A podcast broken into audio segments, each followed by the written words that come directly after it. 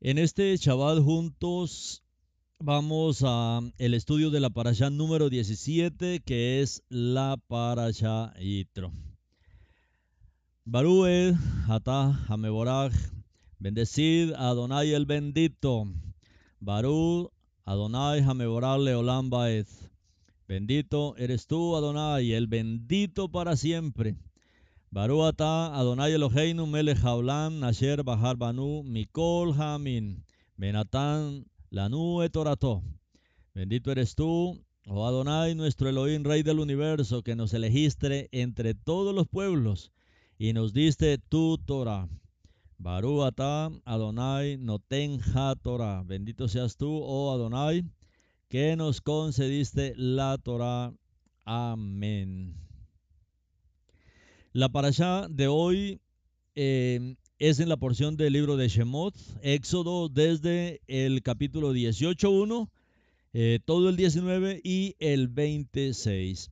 La japtará con el profeta Isaías, capítulo 6, y vamos a leer varias porciones de el Brit Hadashah. Eh, Gilel, Lucas, mm, Romanos y el libro de Hebreos donde tendremos varias porciones donde veremos el cumplimiento de las palabras que se encuentran en la parasha. Eh, una frase que sobresale en esta parasha, es, yo los cargué sobre alas de águila. Yo los cargué sobre alas de águila y los he elevado a mí. La parasha en 18.1 de Shemot dice, ahora Itro, el sacerdote de Midian, el suegro de Moshe, oyó todo lo que Elohim había hecho por Moshe y por Israel su pueblo, como Adonai había sacado a Israel de Misraim.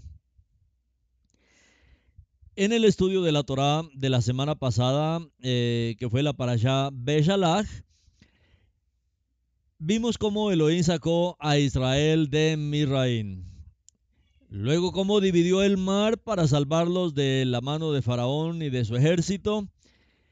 Luego cómo el Eterno proveyó las necesidades de su pueblo en el desierto, haciendo llover maná del cielo y sacando agua de la roca. La parasha Beshalach presenta el dramático rescate de Elohim, de los hijos de Israel de Miraim, de Egipto. La tierra de la servidumbre y de la esclavitud. La intención de Elohim, sin embargo, no era solo sacar a su pueblo de la miseria, sino conducirlo y guiarlo a su destino final, la tierra prometida una tierra que emana leche y miel, un lugar de abundancia. El nombre del estudio de la Torah de esta semana es Itro, Getro y proviene de la raíz hebrea Yeter. Yeter en hebreo significa abundante o extremadamente abundante. Así es la tierra que el Eterno nos ha prometido. Una tierra que emana leche y miel, un lugar de abundancia. Y ahí es que nos quiere conducir el Eterno. Por eso la parasha Yidro. Yo los cargué sobre las alas de águila de un mundo de esclavitud y los he elevado a mí. Los he elevado a mí. Lógicamente, la presencia del Eterno es este lugar de abundancia y de extrema abundancia. A menudo nosotros estamos limitados por nuestra mente, por nuestros pensamientos, eh, por nuestros deseos, por nuestros planes. Todo lo hacemos como demasiado limitado. Pero nosotros como hijos del Eterno debemos aprender a confiar en Elohim, porque Él es capaz de hacer mucho más abundantemente, aún más de lo que podríamos pedir, pensar o imaginar. Él nos sorprende, Él nos galardona de manera especial. Efesios 3:20 dice, ahora Él, por su poder obrando en nosotros, puede hacer mucho más abundantemente de lo que podamos pedir o entender. Esta semana en la Parasha Yitro, el suegro de Moshe, Yitro, Jetro, él viene de Madián, junto con la esposa de Moshe y dos hijos para encontrarse con Moshe en el campamento de los israelitas después de escuchar todos los grandes milagros que Elohim había realizado para liberar al pueblo. Shemot 18:8 dice, Moshe dijo a su suegro todo lo que Elohim había hecho a Faró y a los Misraimim por amor a Israel, todas las vicisitudes que había sufrido mientras viajaban y cómo Adonai los había rescatado.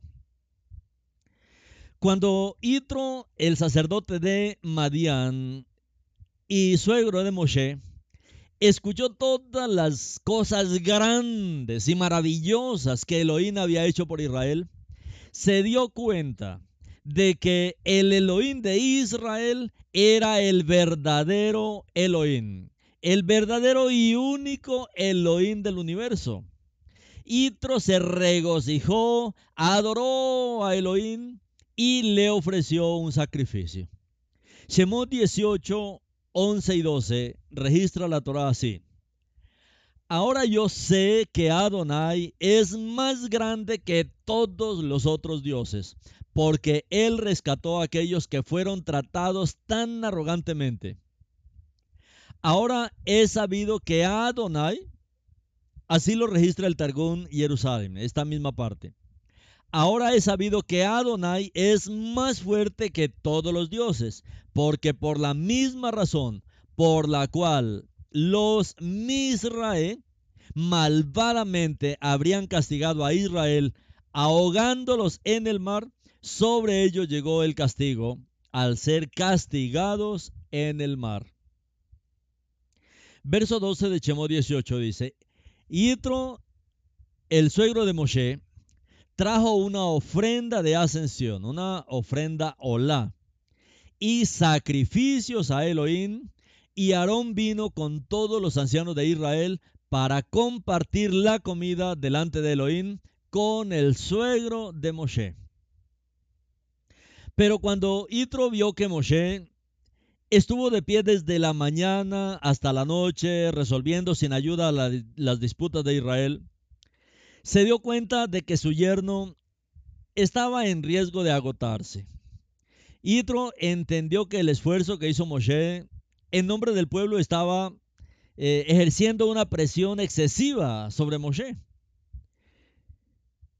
Muchas veces pensamos que el agotamiento es solamente un fenómeno moderno al que hoy le llaman estrés. En realidad no es moderno. Itro fue lo suficientemente sabio como para confrontar a Moshe y ofrecerle un sabio consejo. Shemot 18:14 registra la Torah así. Cuando el suegro de Moshe vio todo lo que él estaba haciendo al pueblo, dijo, ¿qué es esto que haces al pueblo? ¿Por qué te sientas ahí solo, con todo el pueblo parado alrededor de ti desde la mañana hasta la noche? Itro se regocijó con Moshe por todo lo que Elohim había hecho por ellos.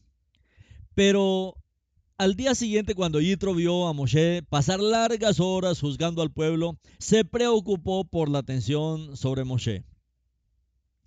El suegro de Moshe le aconsejó sabiamente que nombrara a otros hombres para ocupar puestos de liderazgo, para ayudar a llevar la carga, para que Moshe no se desgastara. También debemos tener cuidado de no permitir que nuestro trabajo nos cargue y nos debilite.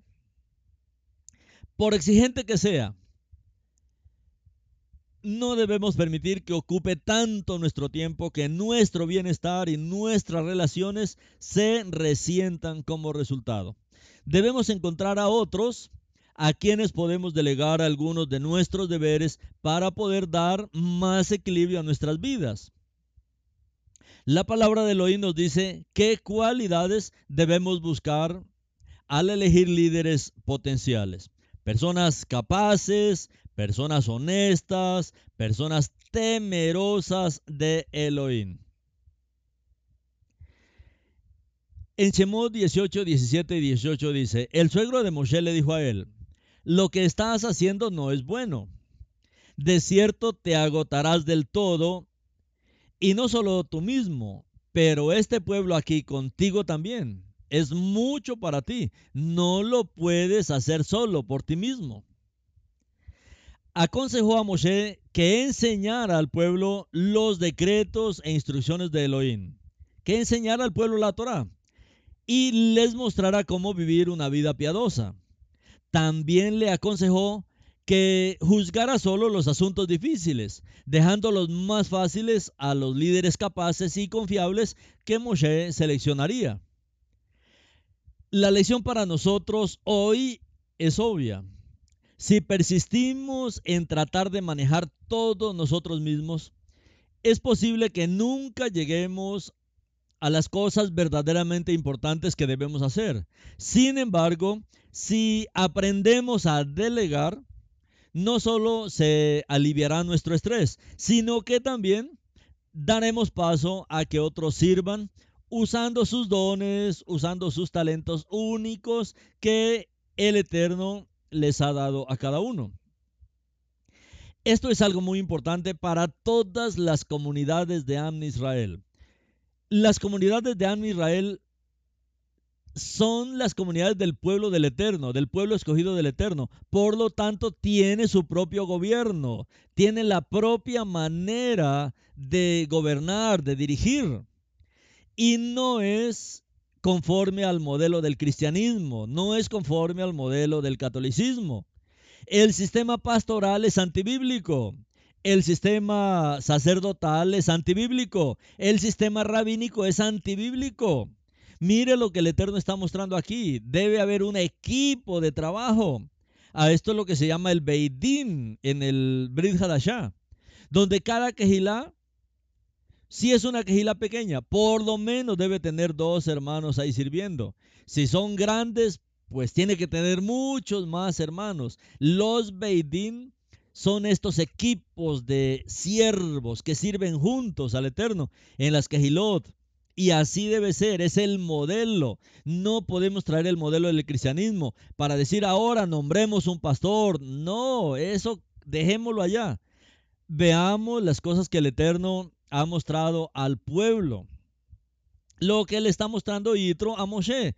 Moshe lo adaptó, lo adoptó y nosotros debemos seguir este mismo ejemplo.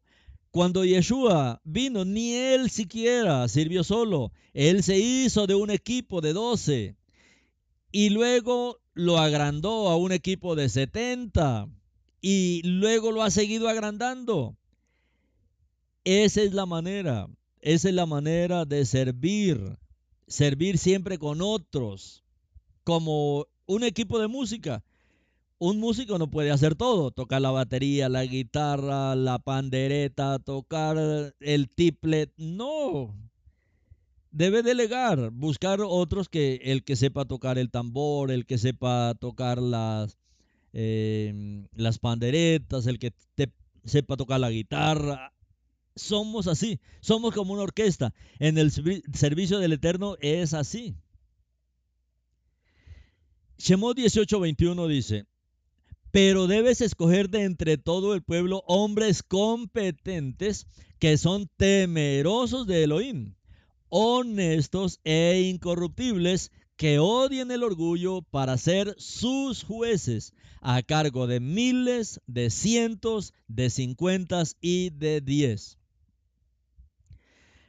La vida, mis hermanos, en el servicio de las comunidades de Amn Israel. El Eterno no la diseñó para hacer un sprint rápido. Esto es un maratón. Si vamos a perseverar hasta el final, tal como Yitro le aconsejó a Moshe, no debemos trabajar demasiado solos, haciendo todo, nos vamos a agotar. Proverbios 23, 4, 5 dice, no te exhaustes persiguiendo las riquezas. Sé suficientemente inteligente para desistir. Si haces que tus ojos se apresuren a ellas, ya no están allí. Porque a las riquezas seguramente le saldrán alas como un águila y regresa a casa de su amo.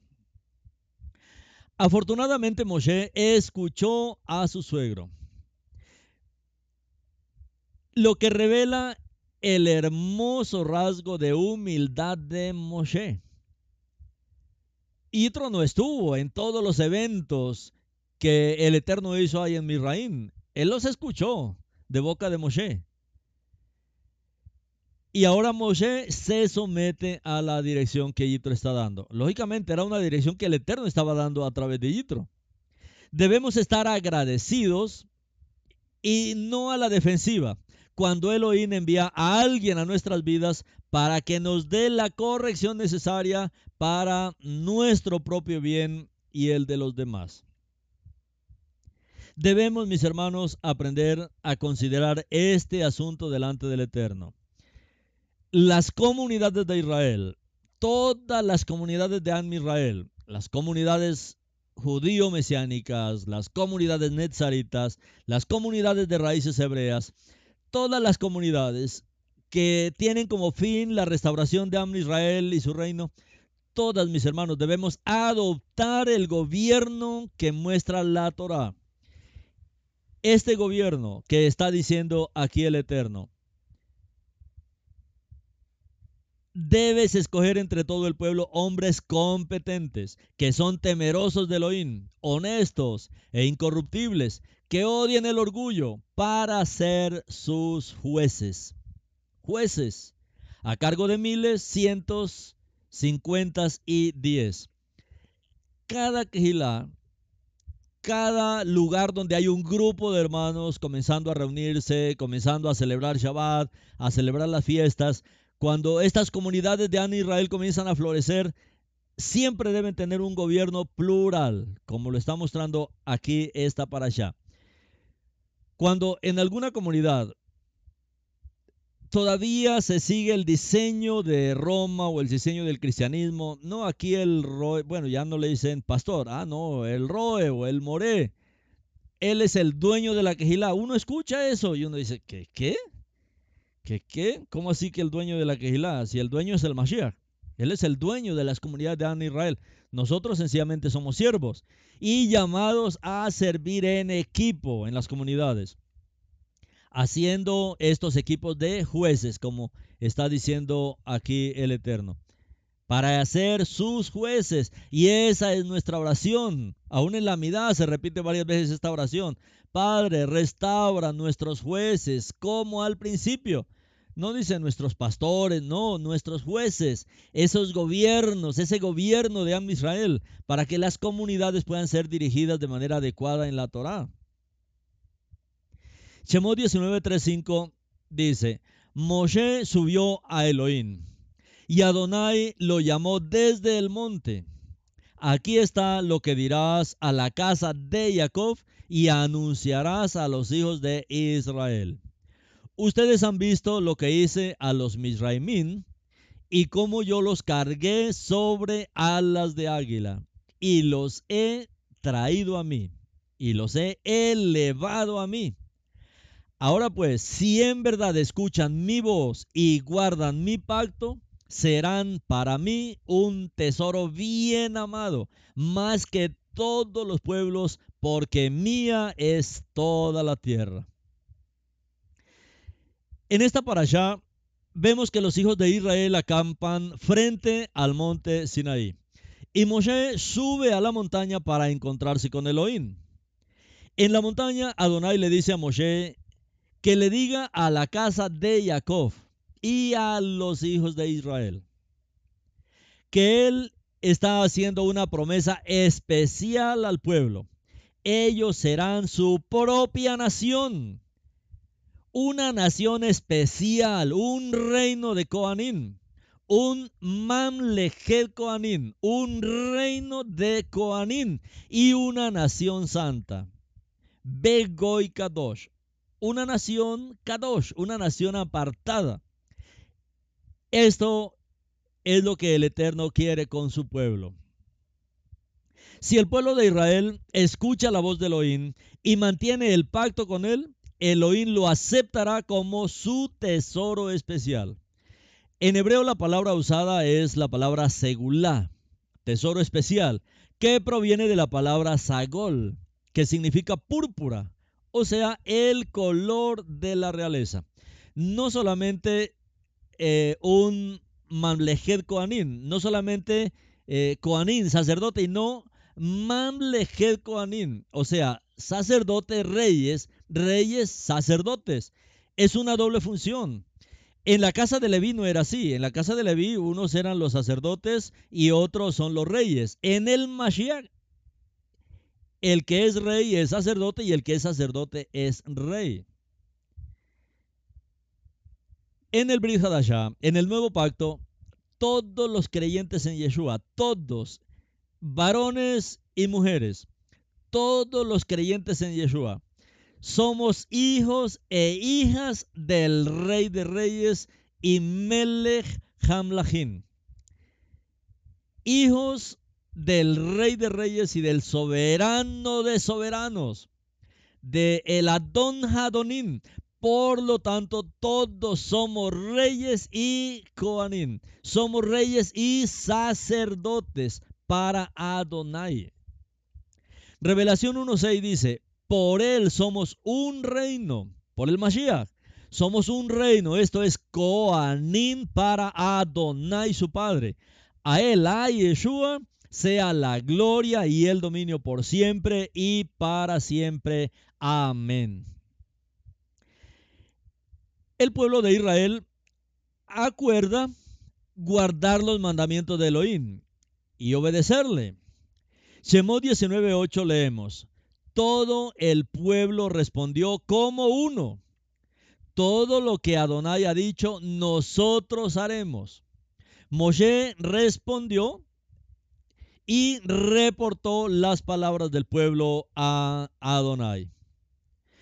Moshe consagra al pueblo de Israel y los prepara para reunirse con Elohim y recibir la Torá en el monte Sinaí.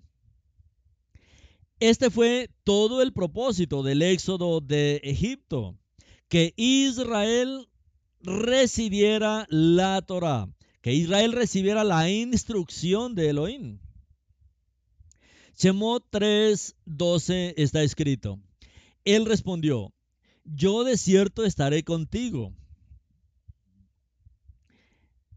En el Targún Onkelos dice, mi palabra será tu ayudador. En la versión masoreta, yo de cierto estaré contigo. Pero en el Targún Onkelos lo que dice es, mi palabra, mi palabra estará contigo, mi palabra será tu ayudador. Tu señal que yo te he enviado será que cuando guíes al pueblo fuera de Misraim, tú adorarás a Elohim sobre este monte. Sobre el monte que ahora está todo el pueblo. Shemot 19:4 dice, ustedes han visto lo que yo hice a los Misraimín y cómo yo los cargué sobre alas de águila y los he traído a mí. esta palabra que aparece aquí, yo los cargué sobre alas de águila, en hebreo es la palabra Nesherin. Nesher, águila, Nesherin, águilas. Ustedes han visto lo que yo hice a los Misraimín y cómo yo los cargué sobre alas de águila. En esta parasha, Elohim dice que él trajo al pueblo de Israel hacia sí. Los he traído a mí, los he elevado a mí. En Egipto estaban bajo el gobierno de Hasatán. El Eterno los liberó y ahora los ha traído a Él, los he traído a mí. ¿Cómo los trajo? Sobre alas de águila. Este lenguaje metafórico es muy rico, es muy significativo, es muy especial, es muy maravilloso. Y el águila en hebreo es Nesher, Nesher, el águila protege a sus crías. Cuando ya las aguilitas tienen plumas y están adecuadas para ellas volar, el águila lo que hace es obligarles a que salgan de su nido. Entonces les desbarata el nido para que ellas puedan salir ahora sí al campo libre. Y comienza este entrenamiento de la madre águila sobre sus crías. Y la madre ahora comienza a entrenarlas para volar. Ya el nido no es más un lugar cómodo para ellas. Por eso se lo desbarata y comienza la madre águila a darles este entrenamiento a sus hijas águilas para volar. Y a veces cuando sus hijos vuelan, el águila, la madre, vuela por debajo de ellas, con las alas extendidas para atraparlas si de pronto se caen en ese eh, vuelo en el cual están aprendiendo a volar. Asimismo, Elohim está hablando de, de, esta metáfora, de esta historia hermosa que él está diciendo, cómo fue que él sacó a su pueblo. Elohim sacó al pueblo de Israel de tal manera que él personalmente, el Eterno personalmente vigiló sus muchos intentos de vivir en comunión con él. El pueblo estaba aprendiendo, como las aguilitas estaban aprendiendo a, aprendiendo a volar. Hay veces el pueblo sí tenía comunión con el Eterno, otras veces se iba lejos del Eterno y él tenía que volar como el águila para volver a traer al pueblo. Lo traía otra vez, los hacía volar. El pueblo caminaba otro tiempito y ya estaban por otro lado renegando. Otra vez habían caído en su vuelo. Pero nuestro Elohim es maravilloso. Él personalmente estaba vigilando todos los intentos en los cuales el pueblo de Israel estábamos aprendiendo a vivir en comunión con Él. La palabra Nesher, que es la palabra para águila en hebreo, aunque es la palabra águila, también puede traducirse como buitre. Buitre y águila. Son dos animales diferentes. Pero ¿cuál es la característica del buitre? Que el buitre vuela más alto que el águila. Vuelan mucho a más altura. Y el buitre, ustedes saben que tiene una gracia maravillosa en el aire. Él lo puede ver días enteros solamente con las alas extendidas y dejándose llevar por el viento. El buitre es así. Y la palabra Nesher también se puede traducir como buitre. ¿Y qué es lo que dice la palabra aquí? Además te cargué, te cargué. Baesa et shen, te cargué. A veces este Baesa et shen se traduce como te cargué u otras veces también se traduce como te elevé. Una traducción alternativa de este verso de Shemot 19.4 puede ser así. He visto, habéis visto lo que hice con los egipcios y cómo os elevé sobre las alas de Nesharin y os traje a mí. Y cómo os elevé sobre alas de águila o sobre alas de buitre y os traje a mí. Aunque la frase sobre alas de buitre sobre alas de buitre, de un gallenazo, no sobre águila se ve bonito, ¿no? Pero cuando decimos sobre alas de buitre, pues no suena como algo poético, especialmente para, para nosotros, cuando este buitre tiene otros nombres que son un poco desagradables. Pero Esta traducción nos ayuda a comprender que Elohim, a través de su redención milagrosa, elevó al pueblo de Israel como nación a las alturas espirituales que estaban muy por encima de cualquier cosa en este mundo natural. Una nación espiritual que está muy por encima de cualquier nación natural de la tierra.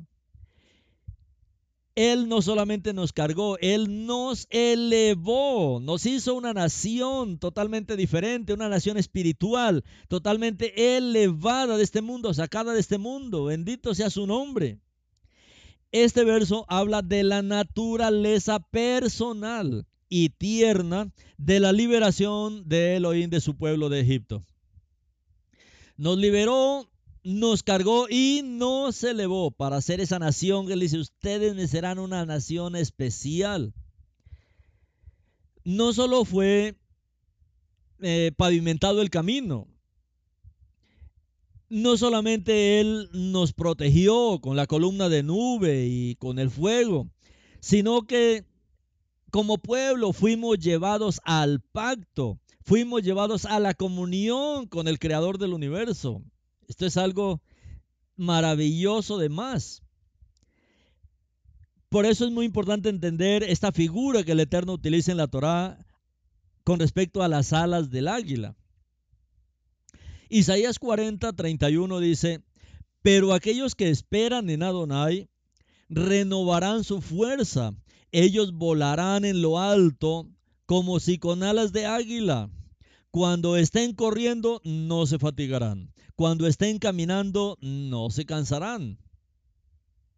La liberación del pueblo de Israel de Egipto tiene también un paralelo con la historia moderna de Israel. Inmediatamente después de la Segunda Guerra Mundial, los judíos emigraron de Europa a la seguridad de Israel. Sin embargo, tras el plan de partición de las Naciones Unidas en 1947, la situación de los judíos que vivían en el mundo árabe se hizo cada vez más peligrosa. En Yemen y Siria se lanzaron programas árabes violentos, se lanzaron disturbios de saqueo, asesinato y violación contra el pueblo judío que vivía en estos países árabes. En 1948, cuando Israel se declaró nación, la situación empeoró aún más y la violencia se extendió. El goteo constante de judíos que huían de los países árabes se convirtió en un río y a principios de la década de 1970, aproximadamente un millón de judíos se fueron, huyeron o fueron expulsados de sus hogares en los países árabes. En respuesta a una situación cada vez más peligrosa para la comunidad judía yemenita, Israel organizó un puente aéreo, oficialmente con el nombre en código sobre las alas de las águilas. Este nombre en código sobre las alas de las águilas fue apodado Operación Alfombra Mágica, tomado del verso de la parashá de esta semana como dice Shemot 19:4, los llevé en las alas del águila, los cargué en las alas del águila, o los elevé en las alas del águila. Esta operación fue algo maravilloso, esta operación alfombra mágica, eh, inspirada justamente en esta porción de la Torah. Este rescate que se llevó a cabo en secreto entre junio de 1949 y septiembre de 1950 no se hizo público hasta varios meses después de su exitosa culminación. La mayoría de estos judíos yemenitas nunca habían visto algo como un avión. Estamos hablando del año 50 o incluso un automóvil. No lo habían visto. Tenían miedo de abordar los aviones. Los pilotos de la Fuerza Aérea estaban preocupados por lo que podrían hacer ya estando a bordo y, más en el aire. Pero en lugar de entrar en pánico, se sentaron tranquilamente después de que su rabino les explicara la promesa en la palabra de Elohim de llevarlos sobre las alas de un águila. Y aquí estaban las alas de las águilas provistas para llevarlos de regreso a Sion. En total casi 50 mil judíos fueron trasladados en avión desde Yemen a Israel. En septiembre de 1950, Yemen estaba prácticamente vacío de judíos. El águila ahora podía descansar. En honor a esta atrevida operación secreta, una calle de Jerusalén y otra de Eiliyah han sido llamadas como Hanfei Nesharin o alas de águila, en honor a esta operación que el Eterno volvió a hacer en nuestro tiempo en las modernas alas del el águila. Shemod 19.3 dice, Moshe subió a Elohim y Adonai lo lo llamó desde el monte. Aquí está lo que dirás a la casa de Jacob y anunciarás a los hijos de Israel. Debido a que este verso 3 de Shemod 19 usa dos términos, si usted puso bien atención aquí. Aquí habla de la casa de Jacob y de los hijos de Israel. Aquí está lo que dirás a la casa de Jacob y anunciarás a los hijos de Israel. ¿Y no es lo mismo? Parece que fuera lo mismo. Pero los sabios de nuestro pueblo creen que el primer término, o sea, la casa de Jacob, se refiere a las mujeres de Israel y el segundo término, los hijos de Israel, se refiere a los varones. Aquí está lo que dirás a la casa de Jacob y anunciarás a los hijos de Israel.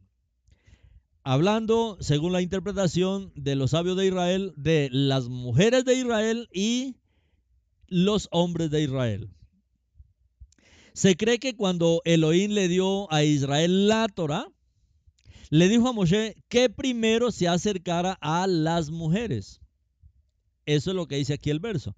Moshe subió a Elohim y Adonai lo llamó desde el monte. Aquí está lo que dirás a la casa de Jacob. Aquí está lo que dirás a las mujeres de Israel. Y anunciarás a los hombres de Israel. Entonces, este es el pensamiento que se tiene. Cuando el Eterno nos entrega la Torah en el monte Sinaí, él primero le ordenó a Moshe que se acercara primero a las mujeres.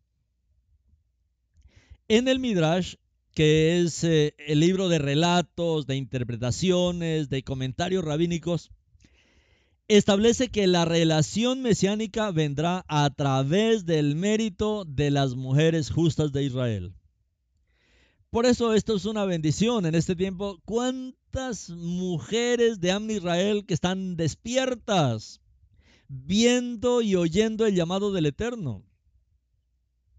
Todas las generaciones son redimidas en virtud de las mujeres piadosas de cada generación.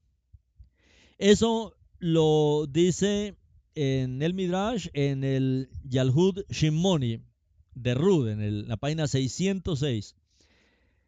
Quizá esto apunta al papel de Miriam eh, como la madre de Yeshua, que está profetizado por Isaías y lo leemos también en esta semana.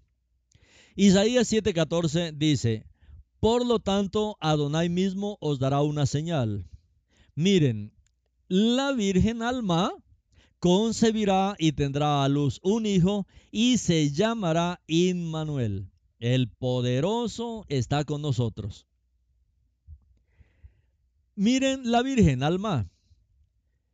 En hebreo, recuerden que en hebreo hay tres términos para la palabra virgen. En hebreo está esta palabra que aparece aquí en Isaías, alma. Está también la palabra bétula y está la palabra también naara. Alma, bétula y naara. Alma es una virgen en edad anterior a su primer periodo o sea, no ha ovulado siquiera. Vétula es una mujer virgen posterior ya al primer periodo y eh, Nara es una virgen ya con posibilidades físicas de embarazarse y en edad ya adolescente. Estos tres términos. El que habla Isaías es muy importante. Porque dice, por tanto, Adonai mismo os dará una señal. Normalmente se ha traducido como virgen, pero en español mm, puede haber una virgen de 70, 80, 100 años. Hay mujeres que nunca mm, tuvieron un varón, entonces son vírgenes. Pero en el hebreo no, en el hebreo se distingue así, alma, bétula y nara. Alma es una niña prácticamente, no ha tenido todavía eh, periodo menstrual. Bétula sí lo ha tenido y Nara ya puede casarse, ya es un adolescente eh, en edad ya de embarazarse. Aunque este verso es tan importante, eh, estamos hablando de cómo el Eterno primero se dirigió a las mujeres, porque se cree que la redención se realiza en virtud de las mujeres piadosas de cada generación. Y lamentablemente, el capítulo 7 de Isaías, que es tan maravilloso, lamentablemente este capítulo no se lee durante las lecturas regulares de Shabbat en el sistema ortodoxo. No se lee y uno dice, pues ¿cómo van a entender entonces al Mashiach si no se leen estas porciones? Se saltan estas porciones. Y en la Haptara de esta paracha de Yitro leemos sobre el nacimiento del Mashiach. En la porción profética de este Shabbat se lee sobre el nacimiento de Yeshua. Isaías 9:6 dice, porque un niño nos es nacido, un hijo nos es dado, el gobierno estará sobre sus hombros. Será llamado Peleyoetz, el Gibor, Abiad, Shar Shalom. Admirable, consejero, Elohim fuerte, Padre eterno, príncipe de Shalom. Los sabios judíos también creían que las mujeres recibirían primero las enseñanzas del Mashiach. Aunque Yeshua enseñó a muchas mujeres Sabemos por las escrituras que otra Miriam se convirtió en el primer testigo ocular de la resurrección de Yeshua de entre los muertos. La señal absoluta del mesianismo de Yeshua y la victoria sobre el pecado, sobre Hasatán, sobre la muerte. Esta, mis hermanos, es el mayor testimonio. Este es el mayor testimonio. La resurrección de Yeshua. ¿Quién lo vio primero? Una mujer, Miriam. Eso lo registra Marcos 6.9.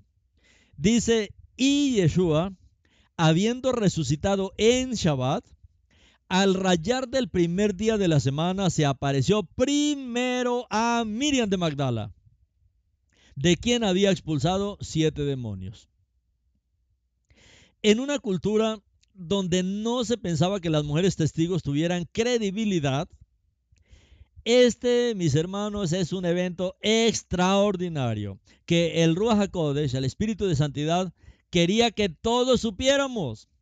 ¿Cómo nos enteramos de la resurrección del Mashiach? Por el testimonio de una mujer.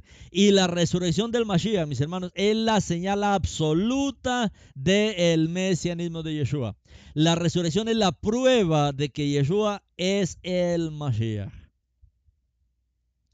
Shemot 19, 16 dice, en la mañana del tercer día, en la mañana del tercer día hubo truenos, relámpagos y una nube espesa sobre la montaña. Entonces un chofar sonó tan fuerte que toda la gente en el campamento tembló. El símbolo visible de la presencia divina de Elohim, la columna de nube de día y la columna de fuego de noche, acompañó a los hijos de Israel en su camino por el desierto.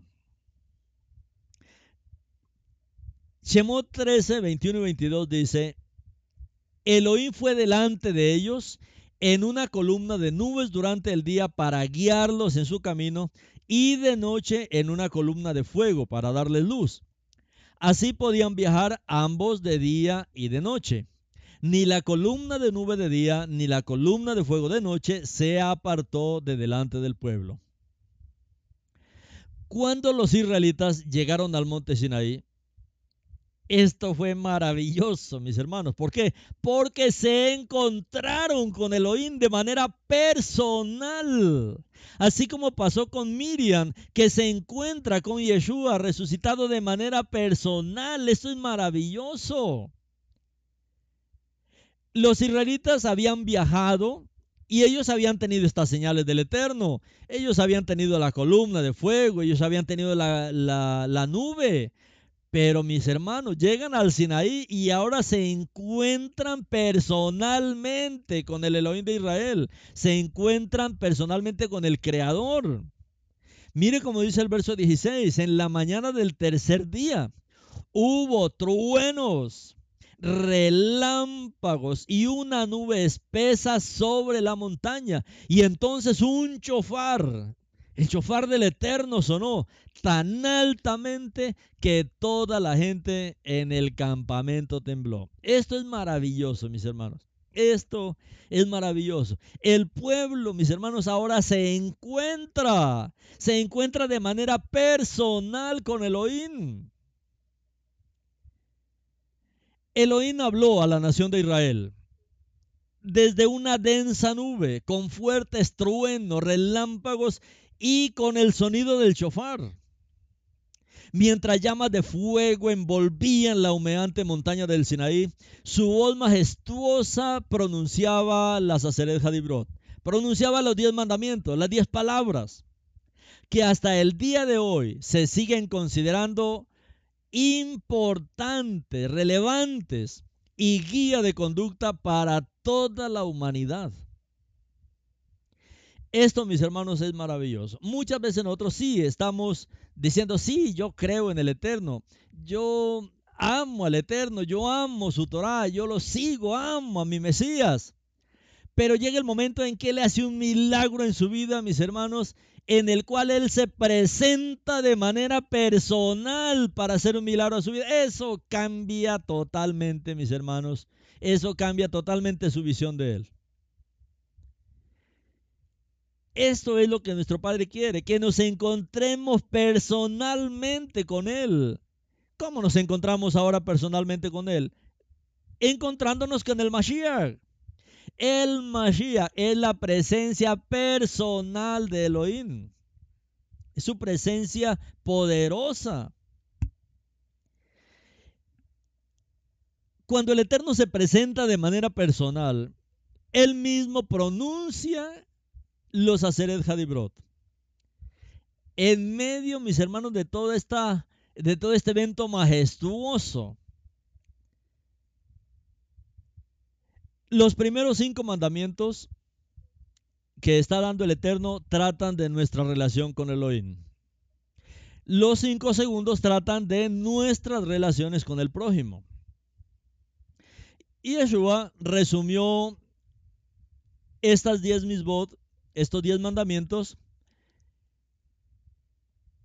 Y Yeshua resumió, de hecho, toda la Torah con estas palabras que encontramos en Gilel 10:27. Él respondió, amarás a Adonai tu Elohim con todo tu corazón, con toda tu alma, con toda tu fuerza y con todo tu entendimiento, y a tu prójimo como a ti mismo.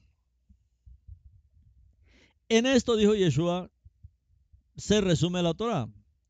En amar a Elohim con todo el corazón, con todo el alma, con toda la fuerza, con todo entendimiento y al prójimo como a ti mismo.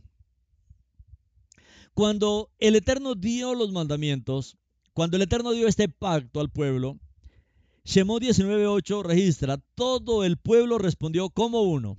Todo lo que Adonai ha dicho, nosotros haremos. Moshe respondió las palabras del pueblo a Adonai. En el monte Sinaí, el pueblo de Israel entró en un pacto con Elohim y lo hizo de buena gana y lo hizo con entusiasmo. Las condiciones del pacto fueron establecidas y las responsabilidades de cada parte claramente especificadas por Elohim. Este contrato entre Elohim e Israel en el monte Sinaí se puede comparar con una ceremonia de matrimonio. En una boda judía, las condiciones del pacto entre la novia y el novio están escritas en la Ketubah. Están escritas en el contrato de matrimonio judío que se llama Ketubah. La nube en el Sinaí era como la jupá. Era la jupá, la cabaña, el dosel del matrimonio. Bajo él, cual la novia israelita entra en relación de pacto del matrimonio con su novia. En, esta jupa, en el dosel es donde entra la novia y donde hace este pacto de matrimonio con su novia. En el monte Sinaí, Elohim declara claramente lo que espera de su novia y lo que está dispuesto a ofrecer.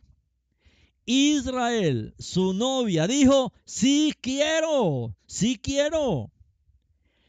A cada novia se le da una señal. Eh, un anillo, por ejemplo, como señal de que está comprometida. ¿Cuál fue la señal de compromiso de Elohim con Israel? ¿Cuál fue la señal que el Eterno le entregó? Así como cuando el esposo o el novio le entrega ese anillo eh, como una señal de que es su mujer, su compañera, su novia, su esposa. ¿Cuál fue la señal que el Eterno le dio a su novia? El Shabbat. El Shabbat es el anillo de compromiso. Elohim dijo que este día de descanso será una señal, una señal entre él y el pueblo de Israel, una señal entre él y su novia todo aquel que guarda Shabbat, todo aquel que ama Shabbat, todo aquel que se reúne con su novia en Shabbat, pues es porque es su novia. El Shabbat es una señal de que es la novia del Eterno. Mucha gente dice, sí, nosotros somos la novia, pero no tiene la señal. A ver, muéstrame la señal. Ah, no, no tengo, no tengo anillo. Bueno, la señal es el Shabbat. Él nos dio el Shabbat. Él dio el Shabbat a la novia como una señal. Pero no solamente le dio una señal de compromiso, sino que Elohim también le dio un regalo a la novia. El regalo es la tierra de Israel. La señal es el Shabbat y el regalo es la tierra de Israel. Esto fue maravilloso cuando el pueblo se encuentra con el Eterno de manera personal. De pie el pueblo, al pie de la montaña, al tercer día, el pueblo de Israel se encontró con Elohim. Mientras él descendía con truenos, relámpagos, nubes espesas, el fuerte sonido del chofar, que es el cuerno de carnero, todo el monte se cubrió de humo ya que Elohim vino con fuego, como está escrito en Devarim 4:24. Porque Adonai su Elohim es fuego consumidor. Un Elcaná, el poderoso celoso.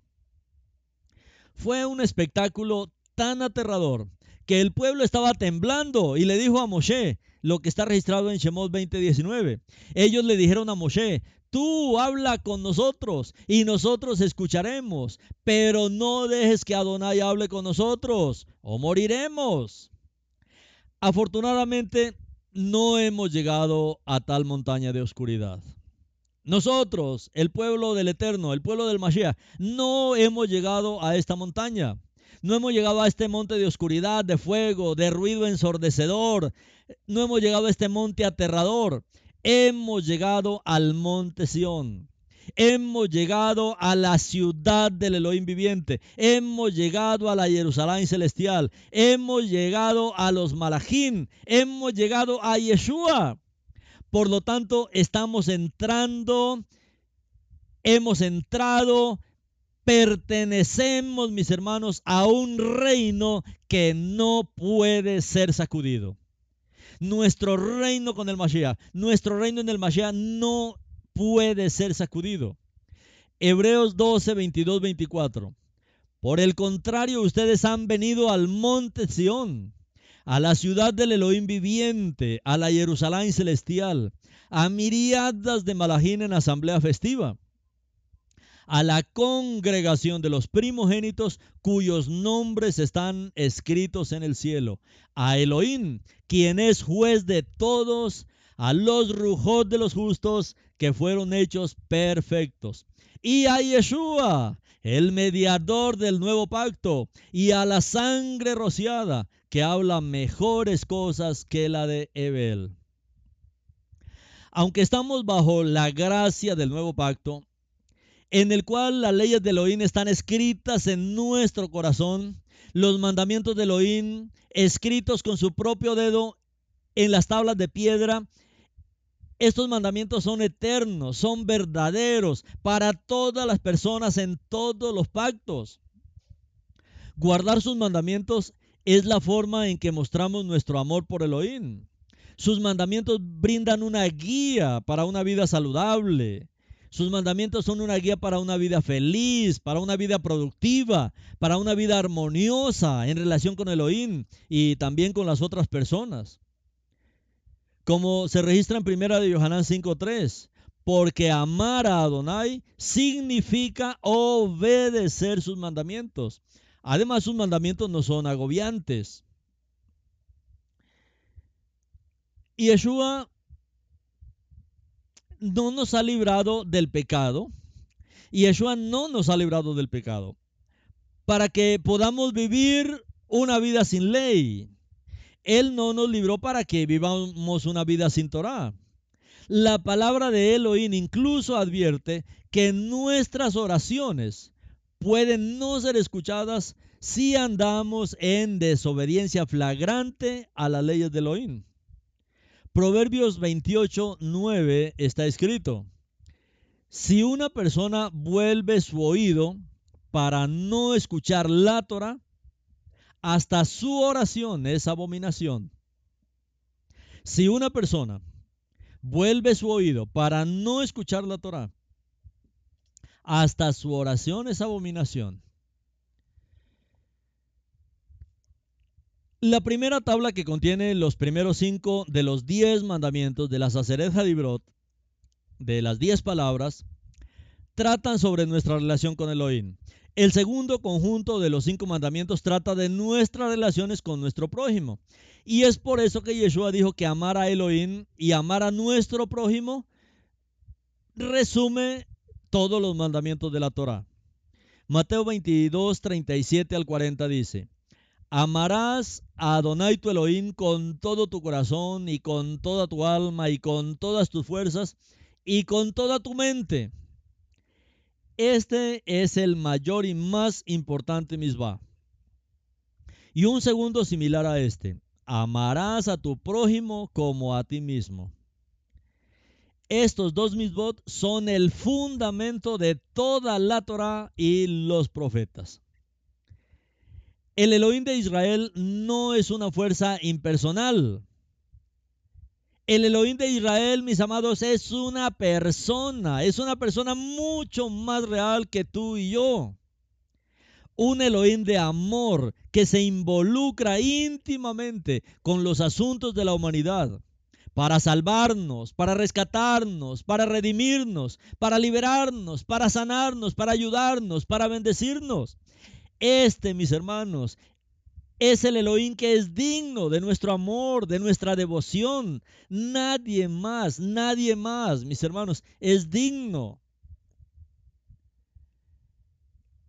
Vemos en el segundo mandamiento que cualquier cosa que pongamos en primer lugar en nuestras vidas que no sea Elohim es idolatría. Elohim es, según él mismo admite, un Elohim celoso. La raíz hebrea es la raíz caná, celoso. Significa que él se indigna, que él es herido de manera justa cuando nos inclinamos a otro que no sea Elohim. Cuando elegimos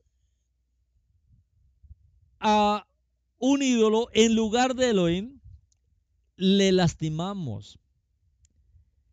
Como un esposo o como una esposa es lastimada por un cónyuge infiel.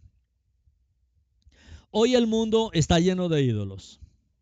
La riqueza, la fama, el poder, la posición, el dinero, el trabajo, las relaciones sexuales, las celebridades, los deportes, incluso las relaciones personales, con mucha frecuencia hacemos de estos deseos nuestra prioridad, nuestro ídolo, tendiendo a poner nuestra confianza en esas cosas o en esas personas que nos ayuden a satisfacer esos deseos. Sin embargo, Solo Elohim es absolutamente digno de confianza y sus deseos para con nosotros son puros y buenos. La palabra profética de Elohim promete que un día su pueblo ya no tolerará más la idolatría en sus vidas. Pero llegará el día en que Adonai dirá así. ¿Qué tengo yo que hacer con más ídolos. Y yo, yo respondo y lo afirmaré. Yo soy como un ciprés verde y frondoso. Tu fruto es proveído por mí. Tu fruto es proveído por mí. Lo que llega a su vida, sus bendiciones, son provistas por mí, no por nadie más, está diciendo el Eterno. Sus bendiciones, todo es provisto por mí, su salud, todo es provisto por mí.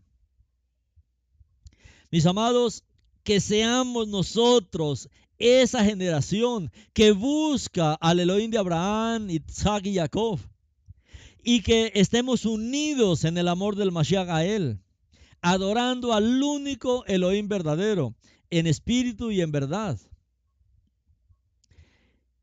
En el libro de Jeremías 31-33 está escrito así, porque este es el pacto que haré con la casa de Israel después de esos días, dice Adonai.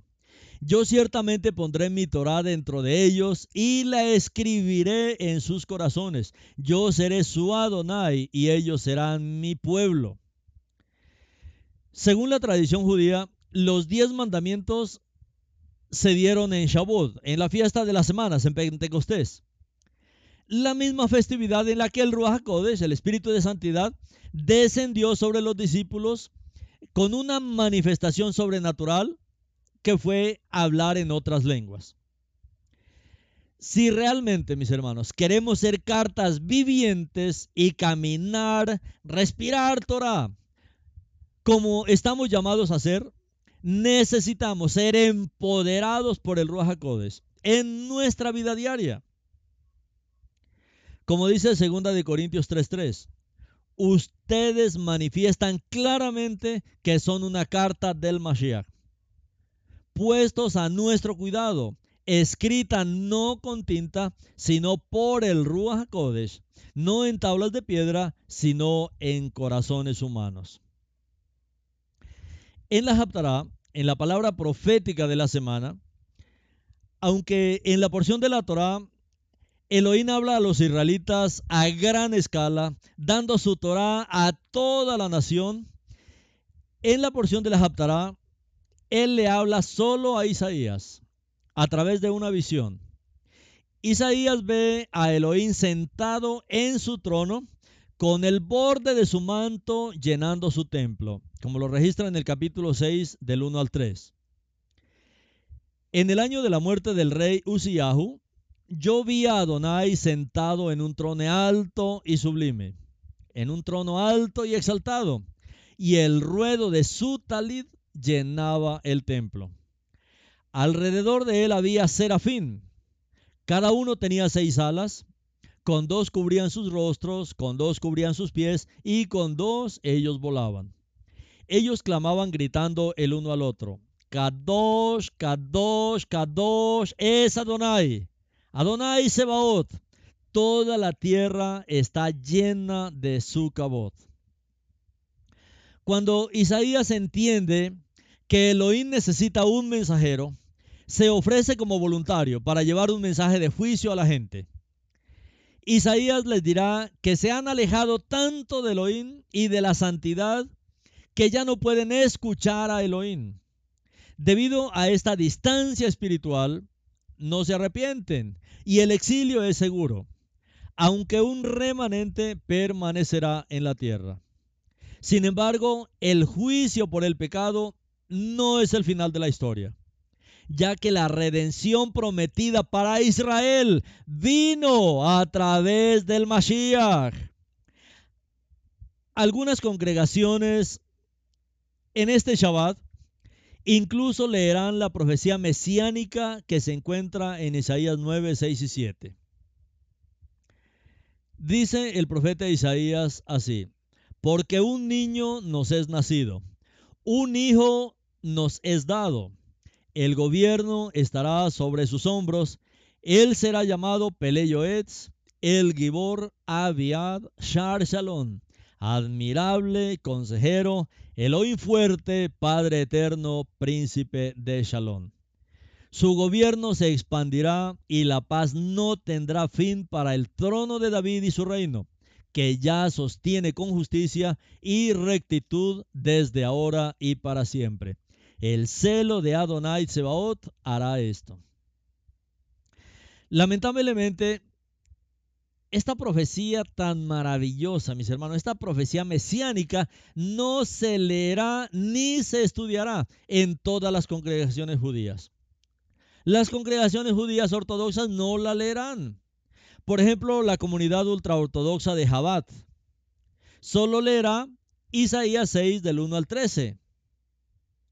De hecho, las profecías mesiánicas, mis hermanos, a menudo no se leen en las sinagogas. Aún así, estas son las mismas profecías que señalan inequívocamente a Yeshua. Y toda persona judía necesita leerlas para poder llegar a un conocimiento salvador del Mashiach judío. Shemot 19.3 dice, Moshe subió a Elohim y Adonai lo llamó desde el monte. Aquí estará lo que dirás a la casa de Jacob y anunciarás a los hijos de Israel. Como vimos, debido a que Shemot 19.3 usa dos términos, la casa de Jacob y, y los hijos de Israel. Los sabios de nuestro pueblo creen que el primer término, como dijimos, se refiere a las mujeres de Israel y el segundo término se refiere a los hombres de Israel. Se cree que cuando Elohim le dio a Israel la Torah, le dijo a Moshe que primero se acercara a las mujeres. Y como vimos en el Midrash, el Midrash afirma que la redención mesiánica vendrá por el mérito de las mujeres justas de Israel todas las generaciones, dice el Midrash, son redimidas en virtud de las mujeres piadosas de su generación. Es por eso que en esta semana hacemos bastante énfasis en estas profecías mesiánicas que se evitan leer en las sinagogas. Como vemos en Isaías 7:14, por lo tanto Adonai mismo os dará una señal. Miren, la Virgen Alma concebirá y tendrá un hijo y llamarás su nombre Inmanuel. El poderoso está con nosotros. Pero es lamentable que el capítulo 7 de Isaías no se lee durante las lecturas regulares de Shabbat. No se lee en las sinagogas. Siendo esto tan importante porque habla de el Mashiach judío. Habla de Yeshua. Que hoy más que nunca el pueblo Yehudí necesita reconocer. Hoy el pueblo necesita volverse a él, volverse al Mashiach. Hoy, mis amados, estamos en el Mashiach.